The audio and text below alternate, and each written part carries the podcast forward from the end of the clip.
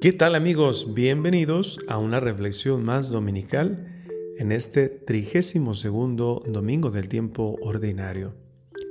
En la primera lectura que escuchamos, el profeta Elías acude a una viuda para que le dé pan, para que le dé de comer. Esta viuda tenía muy poco. Al darle esto poco que tiene, se queda sin nada. Y lo mismo encontramos en el Evangelio una viuda que coloca dos moneditas en la alcancía del templo, dando todo lo que tenía para vivir. La generosidad es no solamente un valor humano, sino también una virtud cristiana. ¿Das de lo que te sobra?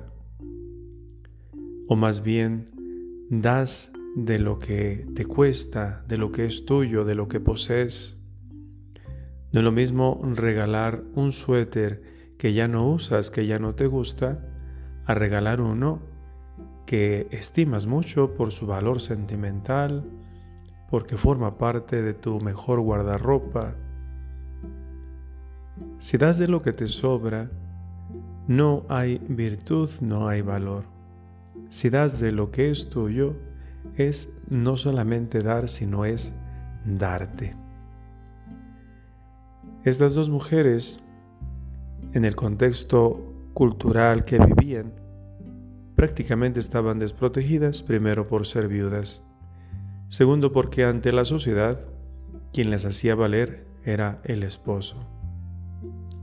Al manifestar esta generosidad, no solamente dan, sino que se dan esa poca harina que se cocinó para darle de comer al profeta, esas dos monedas que se pusieron en la alcancía del templo, manifestaban de trasfondo esfuerzo, sufrimiento, sacrificio.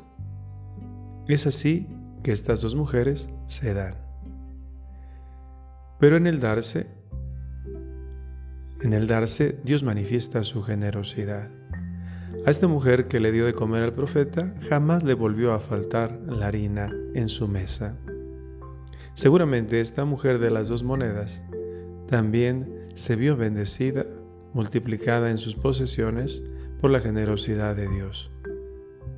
Aprendamos no solamente a dar, sino a darnos.